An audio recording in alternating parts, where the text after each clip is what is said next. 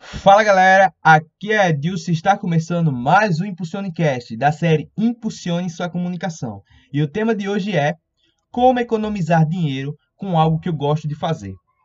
Pois bem, daremos o exemplo de comprar roupas. Se você gosta de comprar roupas, sabe que comprar marcas caras nem sempre vale a pena para o seu bolso. A grande sacada vamos lhe dar em 5 dicas. 1. Um, saiba seu gosto para que não caia na tentação de comprar algo que nem sequer vai usar. 2. Faça alguns cálculos para ver se valerá a pena. Analise o tecido, as ocasiões em que pode ser usada a peça e perceba o custo e benefício. 3. Aproveite as promoções. Não ligue para o que podem pensar e invista nessas boas oportunidades.